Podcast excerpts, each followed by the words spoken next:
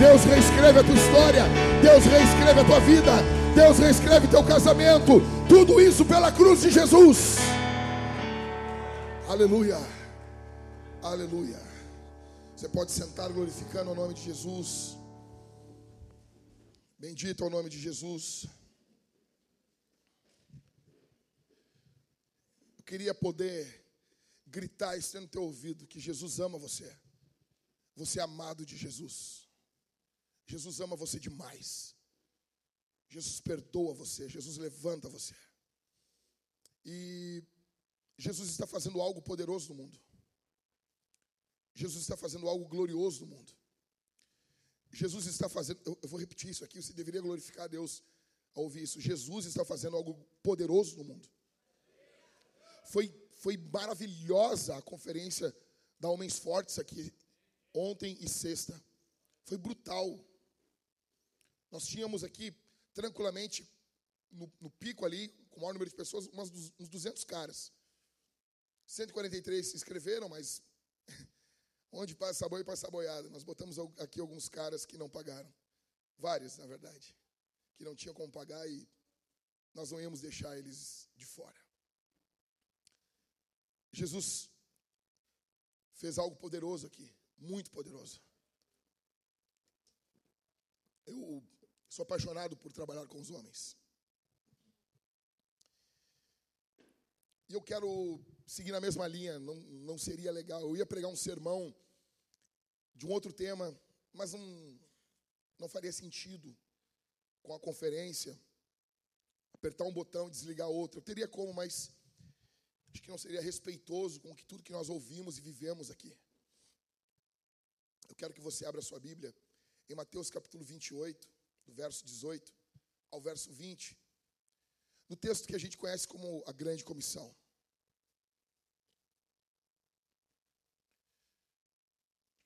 E esse Deus que veio até nós em Cristo Jesus, ele está fazendo algo poderoso no mundo. Ele está em missão em direção ao mundo. E esse Deus chama você e a mim para participarmos, para fazermos parte dessa missão que ele está fazendo. Para participarmos da obra que ele está executando no mundo. Veja, Quero que você contemple comigo a vida de Jesus. Título do sermão: O segredo da missão que a Vintage está. Qual o segredo? Qual é o nosso segredo? Eu quero que você, quero relembrar você disso. Qual é o nosso segredo? Diante de tantas lutas, por que, que as trevas não estão nos parando? Diante de tantas, tantos ataques de Satanás, por que, que nós continuamos crescendo no local menos evangelizado do Brasil? No local mais complicado do Brasil? Tem um livro do pastor João de Souza, homem de Deus. Tem um livro dele sobre o ocultismo aqui em Porto Alegre. Eu me lembro quando eu li, eu era moleque, eu li aquele livro, eu fiquei impactado. Fiquei impactado. E uma vez eu conversei com ele e ele disse para mim assim: ó, nós estamos em uma batalha espiritual. Nós precisamos de poder para lutarmos contra essa batalha espiritual. Nós estamos em meio a ataques de demônios contra as nossas vidas. Contemple comigo a, a vida de Jesus. Jesus nasceu, viveu, pregou, curou, salvou, condenou, foi traído, foi morto, ressuscitou e apareceu para os discípulos. Depois de ressuscitar, Jesus fica com os discípulos 40 dias. Aparece para eles. E ele deixa uma última mensagem para os discípulos. Eu não sei você, mas alguém como Jesus, quando fala algo antes de subir aos céus, ele dá uma mensagem, eu acho que nós deveríamos prestar atenção nessa mensagem. Como eu falei para vocês, nós precisamos de poder. Nós precisamos de algo sobre nós para cumprirmos a missão de Deus. Então fica a pergunta aqui: quais os motivos para cumprirmos a grande comissão? Qual, qual a razão disso? Por quê? Por quê? Porque eu falo todos os cultos aqui, nós devemos plantar igrejas, nós devemos enviar missionários, nós devemos treinar homens. Por que, Jack? Por que devemos fazer isso? Por que, que a gente tem que fazer essas coisas? Por que, atenção, por que precisamos nos envolver com missões? Eu já tenho muito problema, Jack. Como que eu vou cuidar de missões se a, se a minha família está tá quebrada? Veja, na Bíblia você não arruma uma coisa para depois arrumar outra. Na Bíblia as coisas, elas acontecem ao mesmo tempo. Deus vai moldando a sua vida na missão. É na missão que Deus vai transformando a sua história. Afinal, por que que devemos cumprir a grande comissão? Qual a razão disso? Em primeiro lugar, nós devemos cumprir a grande comissão por causa do poder de Jesus à nossa disposição. Leia o verso 18 comigo. Jesus aproximando-se. Eu amo que Jesus sempre se aproxima, né? Jesus aproximando-se falou-lhes dizendo: Toda a autoridade, ou em outras traduções, todo o poder me foi dado no céu e na terra. Veja, antes de pensarmos em um prédio para a igreja de Caxias, antes de quebrarmos a cabeça para pensarmos em um presbítero para enviar para lá, antes de pensarmos no Uruguai, antes de pensarmos em Montevidéu, mais especificamente, antes de pensarmos em missões, antes de pensarmos em verbas, antes de pensarmos em dinheiro, recursos, antes de pensarmos em treinamento de homens, antes de pensarmos em um púlpito de madeira, antes de pensarmos em um microfone, antes de pensarmos em uma banda, antes de pensarmos em iluminação, antes de pensarmos em telas, talvez, eu sei que já tem gente sonhando com tela de LED aqui. Antes de pensarmos em tela de LED, antes de pensarmos em tudo isso, precisamos pensar em Jesus. E isso aqui não é uma, uma, uma palavra solta, boba, para parecer espiritual, não. Nós precisamos do poder de Jesus. Se o poder de Jesus estiver conosco, os recursos virão. Os recursos virão, aparecerão. Jesus tem todo o poder. O que, que Jesus está fazendo com os discípulos aqui? Os discípulos recém viram Jesus sendo crucificado. Ele venceu a morte, venceu, mas ainda está muito fresca essa ideia de Jesus na cruz. O que, que é que Jesus está fazendo aqui? Jesus está aumentando a percepção dos discípulos da exaltação dele.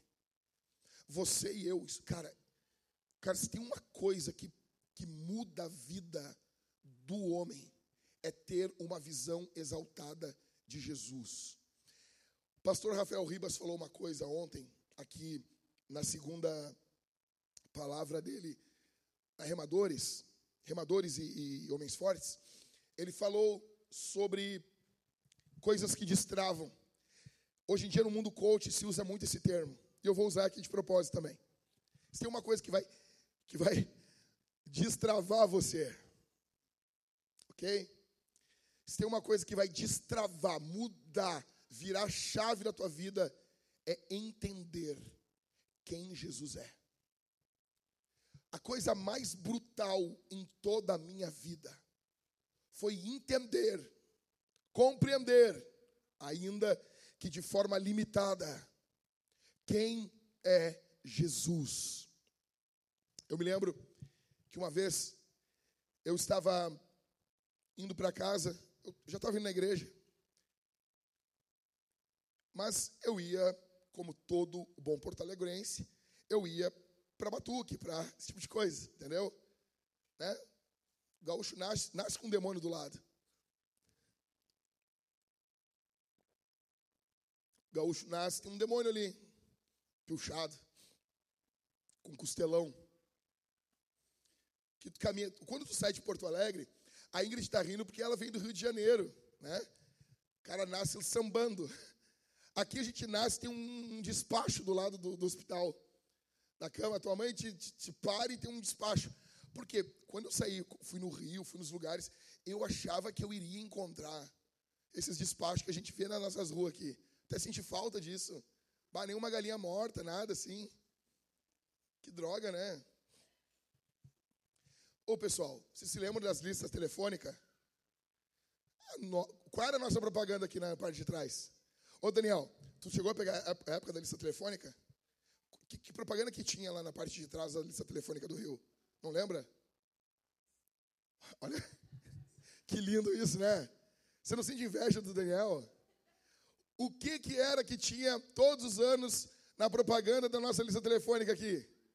Batuque. Os caras. Tinha programa de televisão de Umbanda lá? Aqui tinha.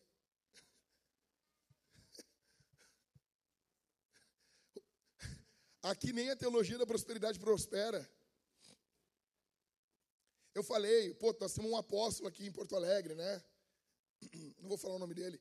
Mas ele entregou o prédio lá, devendo lá não sei quantos, mais de milhão. Eu fiquei triste, eu disse, pô, mas nem os nossos apóstolos são bons, cara. Aí, eu estava voltando para casa, eu estava começando a ir na igreja com 15 anos. E eu tinha uma segurança. Segurança. Os caras são cara de pau, né, meu? Aí falo dos pastores. Os caras pegam ali umas linhas, enrolo, mergulho água com, com umas ervas, amarro no teu pulso e diz, tu tá seguro. E eu estou indo para casa com aquilo. E está indo eu e, um, eu e um rapaz, o nome dele Eliezer, filho de crente, da tribo. Né? Quando tu encontra aí um. Como é, como é, que é o cara que tu encontrou, Dani? No, no Zafre. Qual era o nome do cara? Miqueias. Pô, quando o Daniel olhou para ele e disse assim: De que igreja tu é, cara? Oh, cara, tu é profeta? E eu estou indo para casa com Eliezer voltando da escola dominical com aquela, com aquela fitinha aqui. Aí o, o Eliezer olhou assim: O que, que é isso aí, Jack? Eu, não, isso aqui é só, só uma coisinha aí. Eu com a, com, a, com a fita e com a Bíblia. Só que eu não tinha, eu, eu não, não era batizado ainda, não, né? mas eu já estava vindo na igreja. Eu não tinha ainda uma visão exaltada de Jesus. E eu estou caminhando para casa. E nós paramos perto de um beco assim. E ela disse: O que, que é isso aí, meu? Eu, não, não é nada isso aí, só. Depois eu tiro. Vou tirar, vou tirar. Vamos lá, vamos não sei o quê. E entramos no beco. E ele, esse Eliezer se irritou com aquilo. Cara, mas isso é do diabo. Eu, né? Pouquinho só. Mas vou tirar, vou tirar, vou tirar. Não, não. Sabe? Vou tirar, vou tirar, vou tirar. Cara, e ele, tira isso agora. Tira isso agora. Ele foi se irritando com aquilo. Tira isso. Eu tinha 15 anos. Eu, tá, meu, vou tirar, vou tirar, vou tirar, vou chegar em casa, vou pegar uma tesoura lá, vou tirar. E ele foi se irritando, assim, se irritando. Ele tinha o meu tamanho, mas ele era entroncadinho. E eu era seco. Seco, era um pau de vira-tripa. Cara, esse louco pegou meu braço. Cara, não tinha o que eu fazer. Ele grudou meu braço. Tira isso agora. Fum, tirou o negócio assim. E eu eu pensei, ah, vai cair um trovão. Vai cair um, um, sabe, um relâmpago. Vai cair não sei o quê, vai cair isso, aquilo, aquilo outro. E eu olhei assim, eu, não aconteceu nada, não aconteceu nada, estou bem. Cara, pode parecer ridículo para você, mas para quem está cativo pelas trevas, os ídolos, alguns ídolos da minha mente foram destruídos naquele momento. E a gente caminhava e eu olhei para ele, ele tinha um ano, ele é um ano mais velho que eu, ele, tem 16, ele tinha 16 anos. E ele caminhava do meu lado e dizia assim: Jesus é poderoso, cara. Jesus é maior do que isso, cara. E ele foi pregando para mim no caminho, assim, a gente voltou na escola dominical. E ele, Jesus é poderoso, Jesus é poderoso. Foi falando sobre a exaltação de Jesus, cara. No outro dia, os rapazes, os jovens da igreja, me deram um papelzinho com um versículo bíblico sobre Cristo. Sobre vários, né? Sobre vários versículos. E disseram assim: lê um por dia. Cara, negócio escrito a caneta. Escrito a caneta, a mão. E me deram assim. E eu carregava a Bíblia e aquele papelzinho. Daí eu sentava do lado da cama. Aí eu, eu lia, procurava no índice, abria, aí eu, ah, tá aqui. Aí eu lia, eles me explicaram. Capítulo é o número grande, versículo é o número pequeno. Aí eu pegava, achava, e eu, ah, cara, Jesus é só li aquele versículo. Aí depois, uns quatro, cinco dias, eu já não estava aguentando mais ler só um versículo, sabe? Eu dizia, ah, será que eu posso ler outro? Cara, imagina, meu, tu, tu não entende isso. O, o, o cara dizia para mim, ó, lê um por dia. Bah, eu li, vou ler um por dia. Sério? Daí um dia assim, bah, mas será que eu estou pecando e ler dois? Bah, eu vou ler dois. Eu vou ler dois. E daí eu, eu vou ler tudo isso aqui, cara. Eu não estou aguentando. E quanto mais eu me banhava com a palavra, mais Jesus crescia para mim. Quanto mais eu me banhava pela palavra, quanto mais eu lia a Escritura, mais eu via um Cristo poderoso ali, mais eu via Ele gigante, grandioso, mais eu via Ele exaltado. Precisamos entender sobre o poder de Jesus à nossa disposição. Se você não tiver uma visão exaltada de Jesus, você não vai ter uma vida correta. O poder do diabo, como eu disse para vocês, foi tirado na cruz. Spurgeon diz, no seu sermão sobre a batalha do Calvário, ele diz que o nosso inimigo, ele é um dragão sem dentes. Jesus é maior do que o diabo. Apocalipse 1 diz que as chaves da morte do inferno estão nas mãos de Jesus. As portas do inferno não prevalecem contra a igreja, que está contra Jesus. Você entende isso? Aí eu pergunto para você: como que está a tua visão de Jesus? Quem é Jesus para você aqui? Eu estava numa, numa entrevista da, da, da catequese. Aí, os presbíteros, a gente se reúne, aí a gente divide, faz a reunião do tropa de elite. Isso aqui vai, ficar, vai virar estatística de caveira.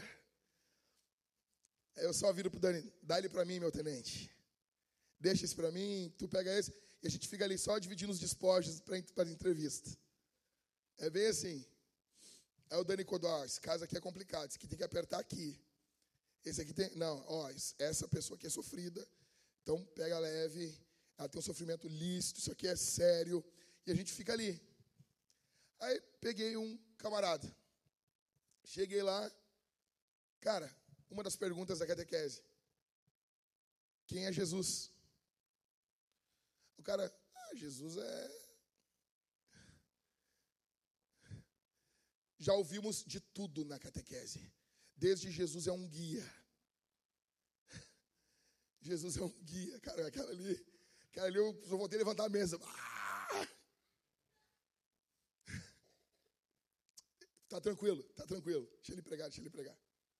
Aí eu perguntei quem é Jesus. Daí o cara não sabia falar. Aí o que, que, que é o evangelho? Daí o cara não sabia falar, daí eu perdi assim, ó. E o cara vem em todas as aulas. Aí eu disse, cara, o que, que Jesus fez na tua vida? Aí ele, ah, cara, Jesus pegou e, agora o, ajudou a aumentar meu salário no trabalho. Bah, cara, quando ele falou isso, eu peguei minha mão assim e fiz assim, dei-lhe um tapão na mesa assim. Então Jesus é uma fadinha azul. Cara, Jesus é uma fada então para ti. Tinkerbell. Esqueci o nome daquela fada braba, irritada. Parece que cheirou cocaína, aquela fada da, da Disney lá. Sempre braba. Então Jesus é uma fada, fada azul. Para ficar te dando as coisas. Veja, eu te olho para ele assim, cara, tu não é crente, né? Ele, ah, eu não sou. Tu não quer entrar na igreja? Não quero. Mas quer continuar vindo nos cultos, né? Eu quero. Então também. Pega um refri aí. Pega aí, então ficamos dando um refri, ficamos conversando. Pessoal, Jesus não é fada azul, rapaz. Escuta, para muitas pessoas aqui, Jesus é um, sabe, um solucionador de problemas. E ele soluciona problemas. Mas ele não é um solucionador de problemas, ele é Deus. Ele é Deus, ele não é um homem bom. Você, ai, Jesus é. Quem é Jesus? Jesus é o maior, maior psicólogo que já existiu. Eu não posso falar isso aqui porque eu estou num culto, cara. Cara, porque ah, quando alguém fala isso, cara, o pastor de vocês não responde como um pastor. Jesus, ele é o maior líder que já existiu, o maior coach que já existiu, o maior blá blá blá que já existiu. Cara, Jesus é Deus encarnado. E ele vai voltar, meu. E como diz Ronquenoli, os seus olhos, ele tem fogo nos olhos. Como dizia Bob Hope, a boa notícia é que Jesus vai voltar. Amar é que ele está muito irritado.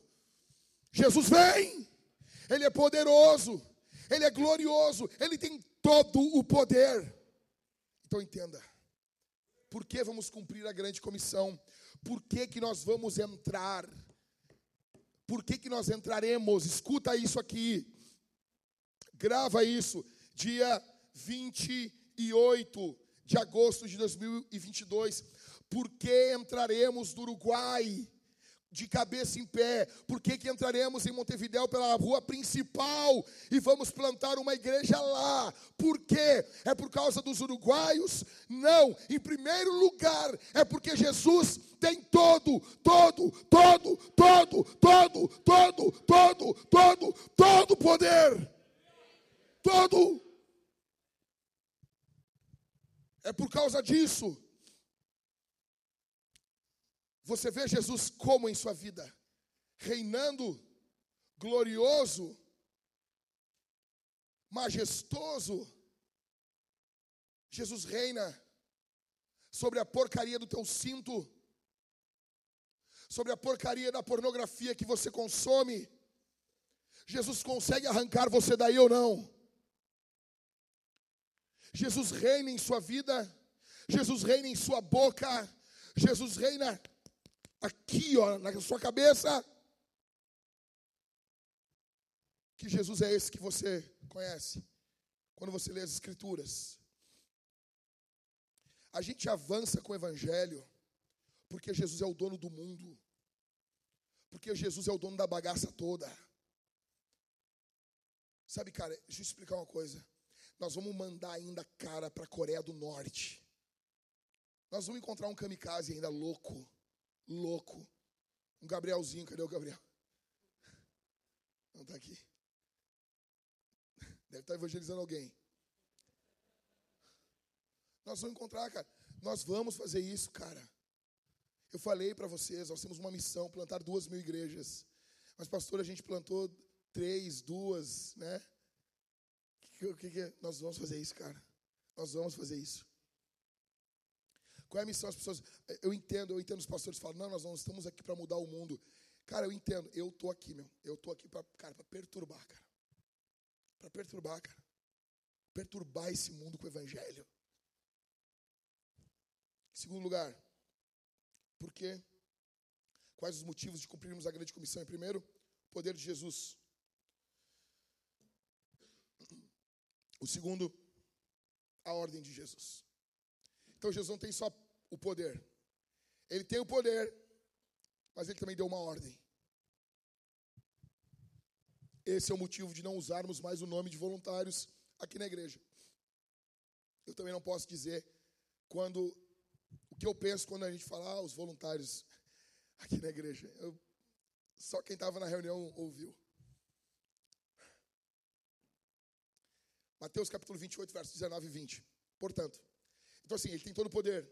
Daí, portanto, uma consequência lógica. Portanto, vão e façam discípulos de todas as ações. Jesus quer caras de todos os povos, batizando-os em nome do Pai, do Filho e do Espírito Santo, ensinando-os a guardar todas as coisas que tenho ordenado a vocês. E eis que estou com vocês todos os dias até o fim dos tempos. Primeira parte do verso. Jesus deu uma ordem. Olha aqui para mim. Quando uma coisa, quanto mais glória uma coisa tem, peso, importância, mais essa coisa se torna conhecida. Mais. Então, uh, você quer fazer essa coisa conhecida. Então, você vai falar com a Mariane, ela é a missionária, qual é a série que ela gosta mesmo, Everton, lá do Tom Scott lá. The Office. A Mariane é a missionária do The Office. E a Mariane está quase me convertendo. Eu, eu comecei, não, não quero. E a Mariane, não, tudo bem. Fica de boa aí. Não tem problema. Daí ela manda um Reels. Ela vai mandando um negocinho, entendeu? Tipo, tem problema, tu não gosta. Ah, eu não entendi o humor dele. Ah, no começo é assim mesmo. Ou seja, um seriado, ele tem uma certa glória, um peso. Tudo na vida tem número de glória, um peso de glória. Tá bom? Tudo, tudo, tudo, tudo, tudo, tudo. Então, vamos para o futebol. Cara, vocês viram que teve um gremista que foi no Vaticano com a bandeira do Grêmio. E quando o Papa estava passando, Alisson, ele estava com a bandeira do Grêmio escondida. Quando o Papa estava, porque onde o Papa está, tem câmera. Quando o Papa passou por ele, ele levantou a bandeira do Grêmio, cara. O que, que é isso? É missão. Ele quer ver o clube dele exaltado. Ele quer ver o clube dele glorificado. Então ele quer colocar, ele quer ir para os outros povos, para outros lugares, levar a glória, o peso do clube. Veja, se nós fazemos isso com todas as coisas, todas, todas, todas as coisas, nós vamos divulgar, nós vamos falar, nós vamos comunicar. Cara, come esse negócio aqui, que esse negócio é bom pra caramba, cara. Cara, a minha alegria quando eu dei quindim pela primeira vez pro Daniel. Mas imagina tu encontrar alguém que nunca comeu um quindim, cara. E eu disse assim, cara, eu não, Daniel, eu comprei aqui pra ti. E eu fiquei olhando para ele assim, ó. Cara, tu olhar uma pessoa que comeu quindim pela primeira vez. Cara, foi, foi muito bom isso. Porque aquele doce ele tem uma certa glória. Agora, imagine comigo Jesus. Qual é o tamanho da glória de Deus? Qual é o peso da glória de Deus? Você consegue mensurar? Eu vou te dar um exemplo aqui. Por que o inferno é eterno se a vida de pecado do pecador não é eterna? O cara peca por 30 anos e vai para o inferno que é eterno. Num primeiro momento isso parece injusto. Só que o pecado é um crime contra a glória de Deus. E a glória de Deus é eterna.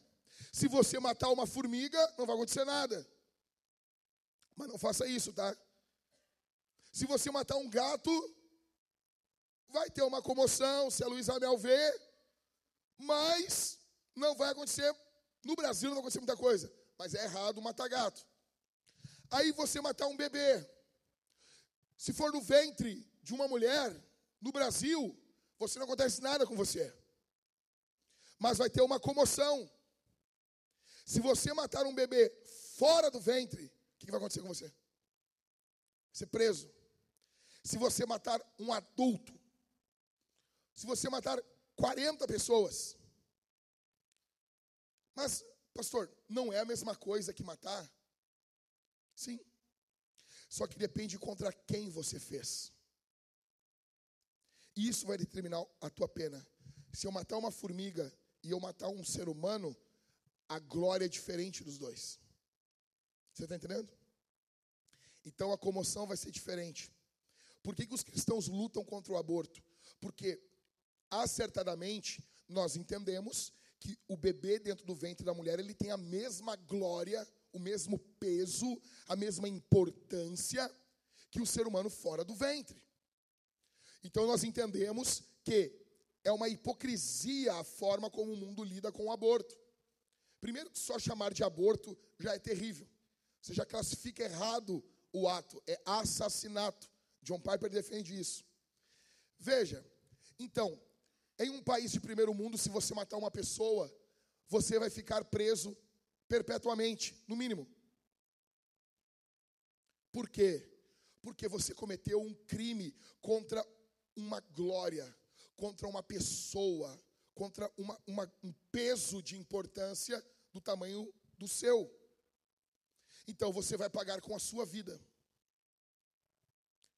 Como que você paga?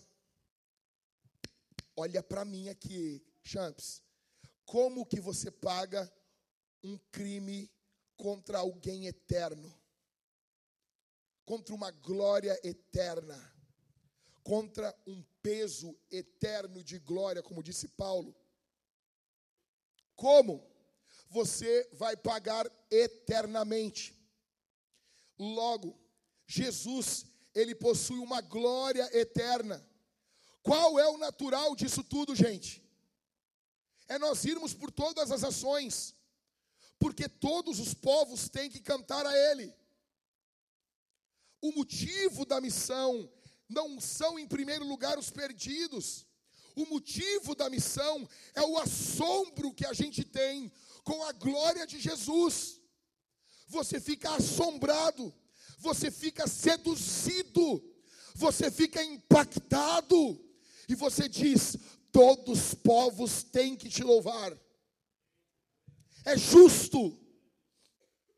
Então Jesus diz: portanto, ele ainda explica: vão e façam discípulos de todas as nações, com todo respeito, eu acho até pouco isso, porque eu acho o planeta Terra pequeno para Jesus.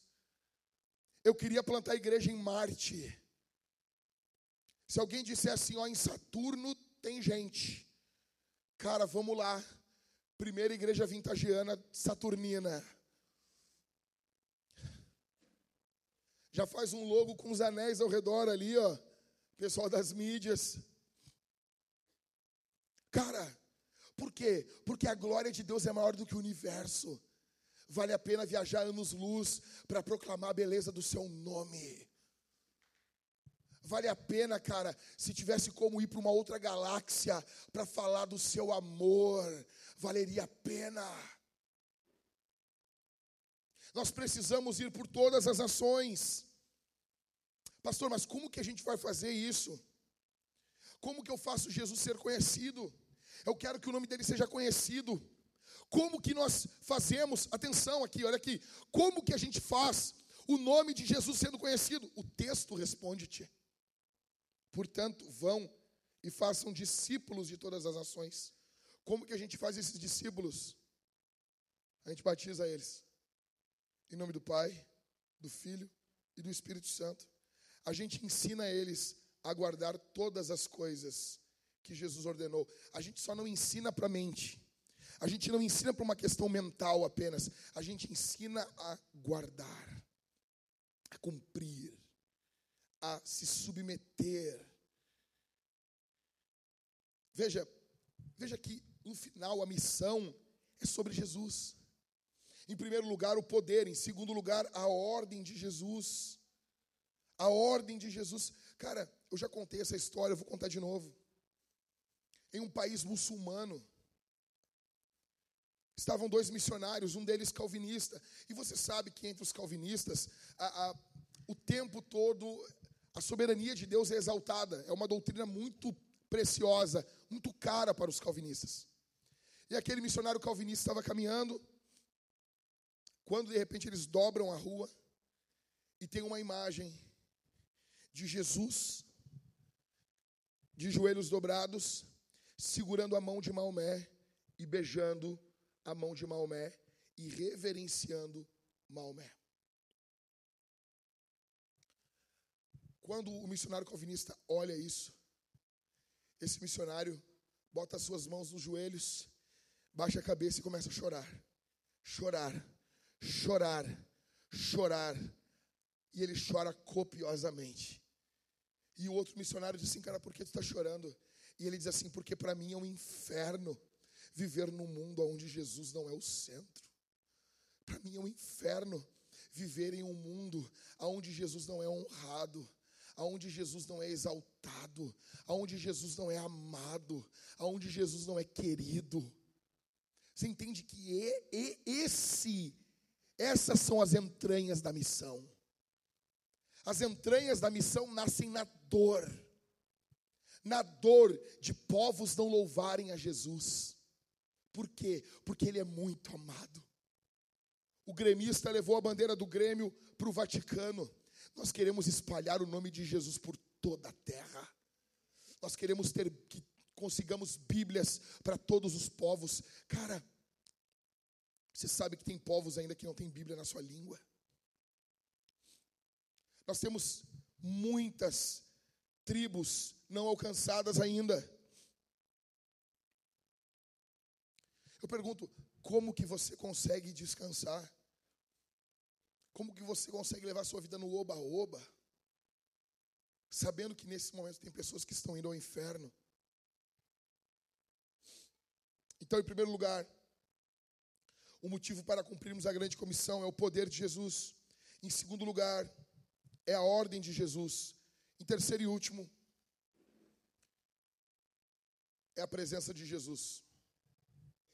Verso 20: Ensinando-os a guardar todas as coisas que tenho ordenado a vocês, e eis que estou com vocês todos os dias até o fim dos tempos. Veja, Jesus não apenas tem todo o poder. Jesus não apenas deu uma ordem. Jesus, ele está dizendo: vão e eu vou com vocês. Deixa eu explicar isso aqui para vocês melhor. Uh, tem vezes que a minha filha, Isabel, a mais velha, é, ela dá umas crises de, de, de ira nela. Só quando ela está com sono. Mas ela está sempre com sono. Uma criança, o Enzo, o Enzo e a Valentina destruindo a casa. Ele está com sono, Ingrid. Pois ele recém acordou. É fome. Pô, mas ele comeu agora duas coxas de galinha aqui. E daí, às vezes, nós estamos sentados para fazer o culto, estamos com alguns irmãos. E a Isabel está com um livro de colorir. Ela está escrevendo, aí a caneta falha. Cara, falhou a caneta. E ela, hum, hum. Aí ela pega a caneta e o livro e faz assim. Tira tudo no chão. Aí lá vai eu. Pego da cadeira. Não, papai, não me disciplina, papai. Não, papai, não, papai. E braba, e as pessoas falam com ela e ela, hum, parece que ela mete, quer meter medo nas pessoas. Eu levo para a salinha da disciplina. Aí eu, às vezes disciplino, às vezes não, mas eu converso com ela todas as vezes. Eu digo assim: agora, minha filha, tu vai voltar lá e tu vai pedir perdão para todo mundo daquela mesa. Tu vai pedir perdão. E ela, criança, fala, velho. Não esconde, ela fala, ela diz assim: Papai, eu não consigo. Porque pedir perdão não é fácil, velho. E daí eu digo assim: tu está agindo como uma tola. Quando eu chamo ela de tola, ela se desespera.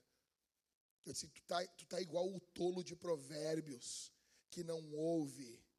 Tu vai te tornar uma tola, minha filha. E ela: Não, tola não, papai. Sim. E agora tu vai voltar lá e vai pedir perdão para todo mundo. E ela: Não consigo. Aí sabe o que eu faço? Eu pego ela no colo e digo assim: Então eu vou te ajudar. Eu vou te ajudar.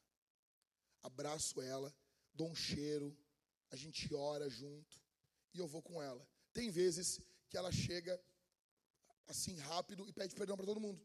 Perdão, pidão. Tem vezes que ela não consegue falar. Então eu falo no ouvido dela baixinho assim, perto dos irmãos. Me perdoa, ela me perdoa. Sabe? E eu vou ali encorajando ela. Tu consegue, minha filha. Papai está aqui, Jesus está aqui com a gente. E eu vou encorajando. Eu não mando ela para uma missão sem me responsabilizar e sem estar junto com ela. A minha presença pra, é, é fundamental para ela cumprir a missão que está estabelecida para ela. Jesus está agindo da mesma forma aqui. Ele nos envia. E ele sabia que a gente ia ter vergonha muitas vezes. Ele sabia que você teria medo. Ele sabia que você iria ter dúvidas. Ele sabia que você iria ter temores. Ele sabia disso. Então ele diz: Eu estou com vocês todos os dias até o fim dos tempos. Velho, deixa eu explicar. A maior garantia que temos não é financeira. A maior garantia que temos não é uma garantia intelectual, não é uma garantia moral, não é, não é uma garantia social. A maior garantia que nós temos é a presença de Jesus quando falamos do nome dEle. Cara, isso aqui é brutal. Jesus está dizendo: quando vocês forem, eu vou com vocês. Você tem noção disso? Você tem noção disso, cara? Quando você for, eu estarei com vocês. Talvez você está aqui e você tem um, um chamado missionário dentro do seu coração. Você quer plantar igrejas, você quer fazer o nome de Jesus ser conhecido, você quer servir na missão, ou você quer falar de Jesus aqui na cidade, você quer evangelizar no seu trabalho, você quer ser, digamos que, um crente comum. E você tem esse desejo no seu coração, talvez te falta dinheiro, talvez te falta muita coisa.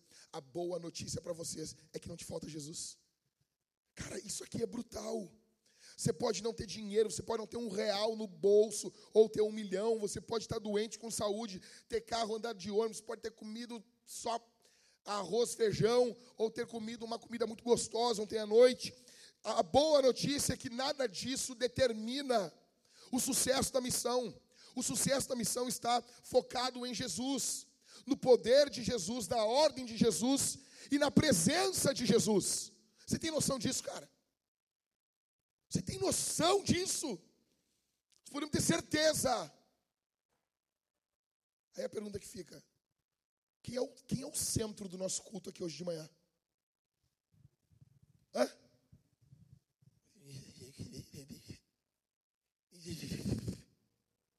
Parece minha filha pedindo perdão. Quem é o centro aqui, Vintage? Boa! Espontaneidade de vocês é linda. Aí fica a pergunta: será que ele está aqui hoje de manhã? Não, é, é, que talvez você se acostumou demais com a presença dele. Cara, como que você agiria se em alguma parte desse prédio tivesse um trono físico e Jesus fisicamente sentado aqui? Como é que, como é que você se portaria? Hã? A boa notícia é que Jesus está aqui, cara. Jesus está aqui. Quando você lê a Escritura em, em Apocalipse, ele caminha por entre os sete candelabros, candeeiros. O que, que são os candelabros e candeeiros ali na Apocalipse? O quê? Fala mais alto aí, vamos lá. Igreja, né? O que, que a Bíblia está dizendo então? Que Jesus caminha? Olha, e que dia é o dia que João teve essa visão? Hã? Hum. Jesus estava caminhando na igreja no dia do no dia do Senhor, no dia do culto, que a igreja cultua do domingo há dois mil anos. Quer dizer que no, quando nós os cultuamos, Jesus caminha, Jesus passeia por entre a igreja. Deixa eu dizer uma coisa, cara. Jesus pode estar caminhando entre os bancos aqui e tocando em você retirando tua doença, transformando teu coração, glorificando a Deus através de uma vida transformada. Jesus está aqui, cara. Jesus está aqui. E se você é não cristão, eu tenho uma boa notícia para você. Se você se arrepender dos seus pecados e crer em Jesus hoje, você vai ser salvo, você vai ser transformado. Se você é crente, você entrou aqui com uma dor, com uma angústia no seu coração, você pode abrir o peito, porque Ele está aqui para te ouvir porque Ele está aqui para te atender, porque Ele está aqui para estender as mãos para você, porque Ele é bom e não tem ninguém que possa parar a bondade dEle. Nós temos muitas pessoas boas no mundo, mas elas não são poderosas. Nós precisávamos de alguém bom e todo-poderoso. Pega esse teu Jesus, ele é todo-poderoso, mas ele também é bom, bom. Ele é bom para você. Jesus salva você. Se você confiar em Jesus, se você crer em Jesus, aqui hoje, você vai ser salvo. Se você entrou aqui e você não conhece muito de Jesus, Jesus ele nasceu há dois mil anos atrás. Ele viveu 33 anos. Ele foi morto por homens maus. Só que esse Jesus, ele não era apenas um homem, ele era 100% homem e 100% Deus. Então, depois de três dias, ele ressuscitou gloriosamente dos mortos. Ele triunfou sobre os mortos porque ele não tinha pecado. E Jesus ficou 40 dias com os discípulos, depois ele subiu aos céus. Entenda isso. Ao morrer naquela cruz, Jesus Cristo pagou o peso do pecado, levou a pena do pecado sobre si. Então, se você colocar a sua confiança em Jesus, se você não colocar a sua confiança no seu dinheiro, se você não colocar a sua confiança no seu intelecto, se você não colocar a sua confiança nas questões políticas, partidárias, ideológicas, se a sua confiança estiver plenamente em Jesus, isso é crer em Jesus. Eu estou confiando nele, a minha expectativa está nele, a minha identidade está nele, está tudo nele. Se você confiar em Jesus, você vai ser salvo. Se arrependa dos seus pecados, abandone os seus pecados, confie em Jesus aqui, essa manhã. Coloque sua confiança nele, sua expectativa nele, seu amor nele. Coloque sua vida nele e você vai ser salvo aqui essa manhã. O que é mais urgente do que a tua salvação? O que é mais urgente? O que é mais urgente aqui do que a tua salvação? O que é mais urgente do que a salvação da tua alma? Quem disse que você vai ter amanhã? Quem disse que, que você vai ter amanhã? Confesse Jesus hoje. Confesse Jesus hoje. Confesse Jesus hoje. Nós vamos responder esse sermão de três formas. Primeira, nós vamos cantar a Jesus. É óbvio. Cara, tem como não cantarmos esse nome? Tem como nós não nos prostrarmos? Se você quiser dobrar os seus joelhos aí no seu lugar enquanto você estiver cantando, você é livre para fazer isso. Eu só peço que nós nunca tenhamos aqui na igreja um louquinho da bandeira correndo aqui na frente. Quem aqui já viu alguma igreja com os louquinhos da bandeira correndo na frente aqui? É, mas se acontecer, eu só vou dizer assim, ó, pro pessoal das mídias, não batam fotos minhas junto com, junto com essa galera. Tá bom? Se alguém dizer, pá, mas olha, olha, olha, olha que loucura temos, eu vou falar assim, nossa. Mas essas igrejas com os louquinhos correm com as bandeiras em cima, assim. Só não faz isso, tá bom? Você pode se prostrar diante de Jesus. É justo que a gente cante. Nós vamos cantar a Jesus. Em segundo lugar, nós vamos participar do sacramento da ceia. João Calvino dizia que há uma presença espiritual. Olha aqui, cara, isso aqui é lindo demais. Há uma presença espiritual de Deus nos elementos. E essa presença espiritual, ela confere a mesma graça como se, se a presença fosse física. Então, você vai pegar o pão, mergulhar no cálice bronze, que é vinho, ou no cálice dourado, que é suco. Né? Pastor, mas a gente tem ceia todo domingo. Nós tivemos ceia na, na, na, na conferência dos da Homens Fortes também. Se reclamar, nós vamos fazer ceia nos GC. E se continuar reclamando, nós vamos começar a ordenar agora que vai ter ceia todo dia nas casas agora. Tá entendendo?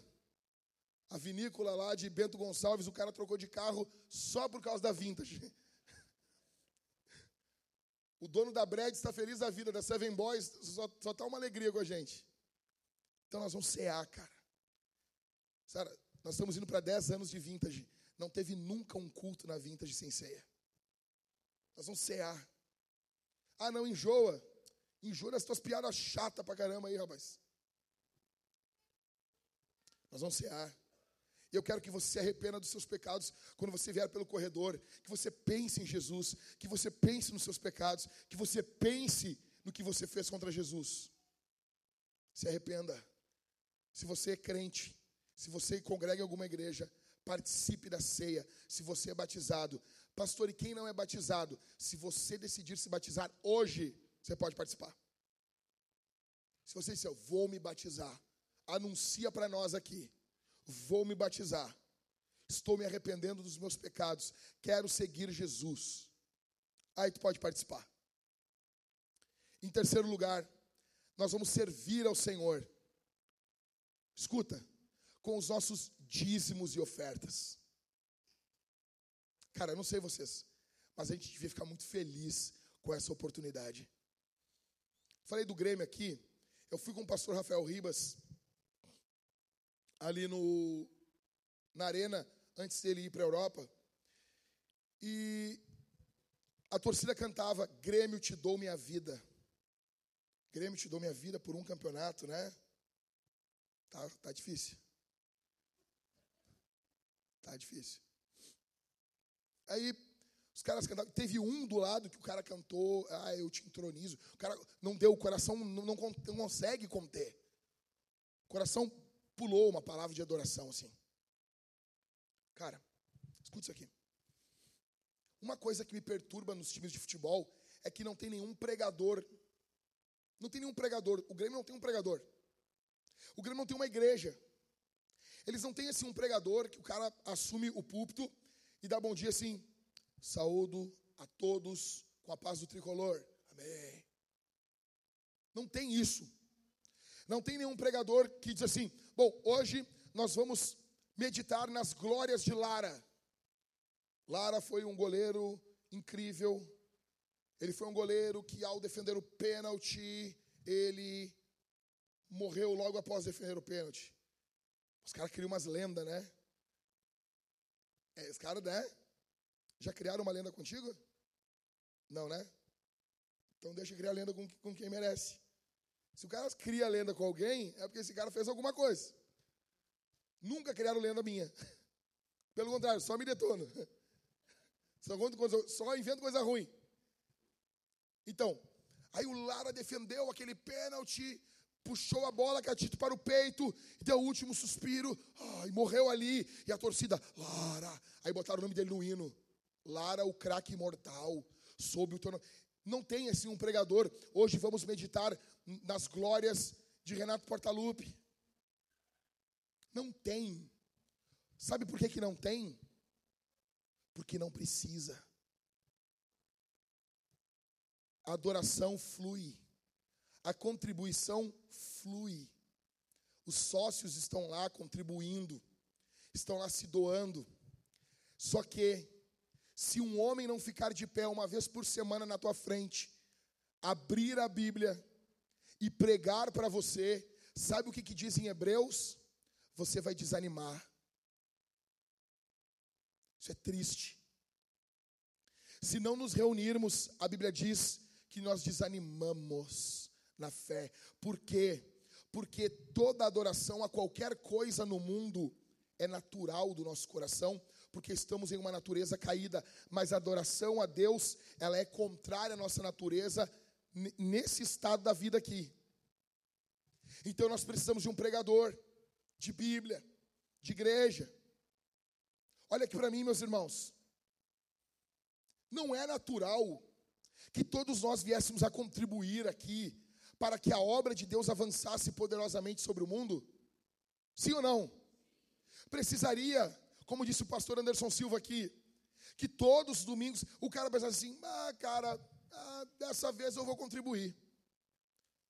Isso não faz sentido. Não faz sentido. Alguém tem que ficar relembrando, convencendo você a usar os seus recursos para o reino de Deus. Não faz sentido. Mas cá estou eu, lembrando você. E para que você entenda,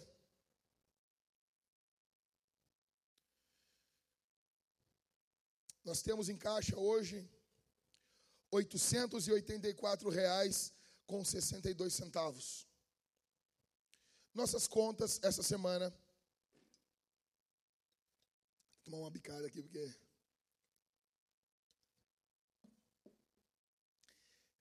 é de 47.847 reais com 24 centavos.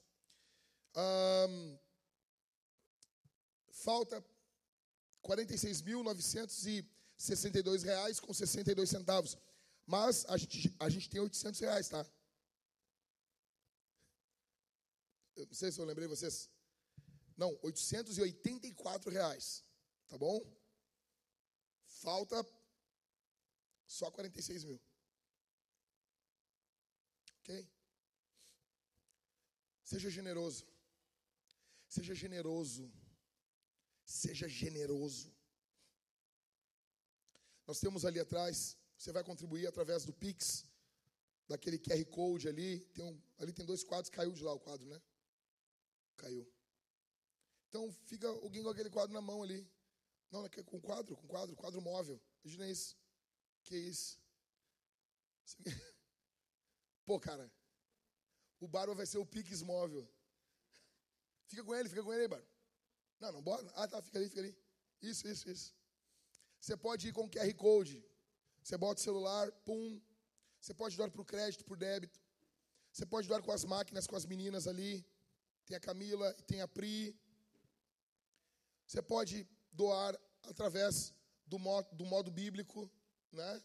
Período dos egípcios. Se você carrega dracmas na sua mão, denários, moedas, cédulas. Se você usa dinheiro de papel, né, você vai colocar ali, nós temos o gasofilácio. Até o nome é estranho, né? Você pode colocar o seu dinheiro físico ali. E o que nós vamos fazer com isso?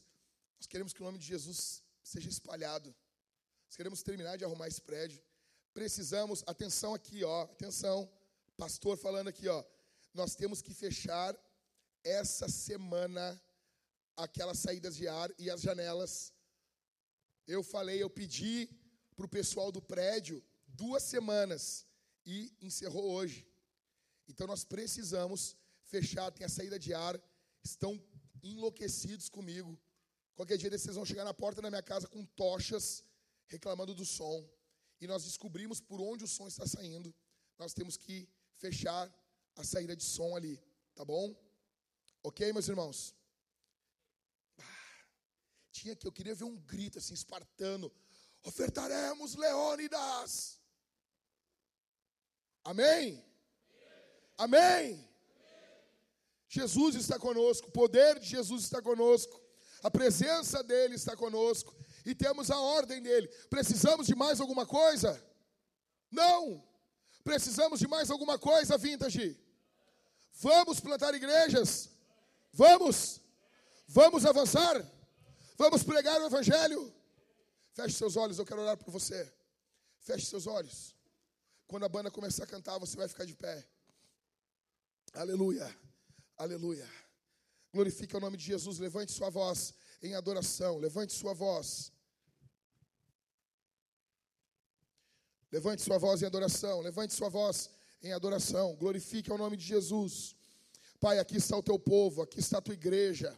Aqui está o povo que o Senhor Deus escolheu para essa última hora. Aqui está o teu povo, povo esse que o Senhor Deus escolheu para proclamar o Evangelho, para pregar o Evangelho, para espalhar o Evangelho, para proclamar a gloriosa salvação aos povos. Aqui estão os irmãos que foram chamados pelo Senhor para pregar, para avançar em nome de Jesus, em nome de Jesus. Usa teu povo, usa tua igreja, usa tua igreja, Senhor. Ó Deus, que o tímido pregue o evangelho, que o tímido seja revestido de poder aqui, seja revestido de glória, de alegria aqui em nome de Jesus. Pelo poder e pela autoridade do nome de Jesus, que em agora, Senhor, potestades caiam, potestades caiam, Senhor. Há uma resistência no mundo espiritual contra nós que elas caiam, Senhor, que esses demônios caiam, Senhor, sejam repreendidos em nome de Jesus, em nome de Jesus, em nome de Jesus. Glorifique, glorifique ao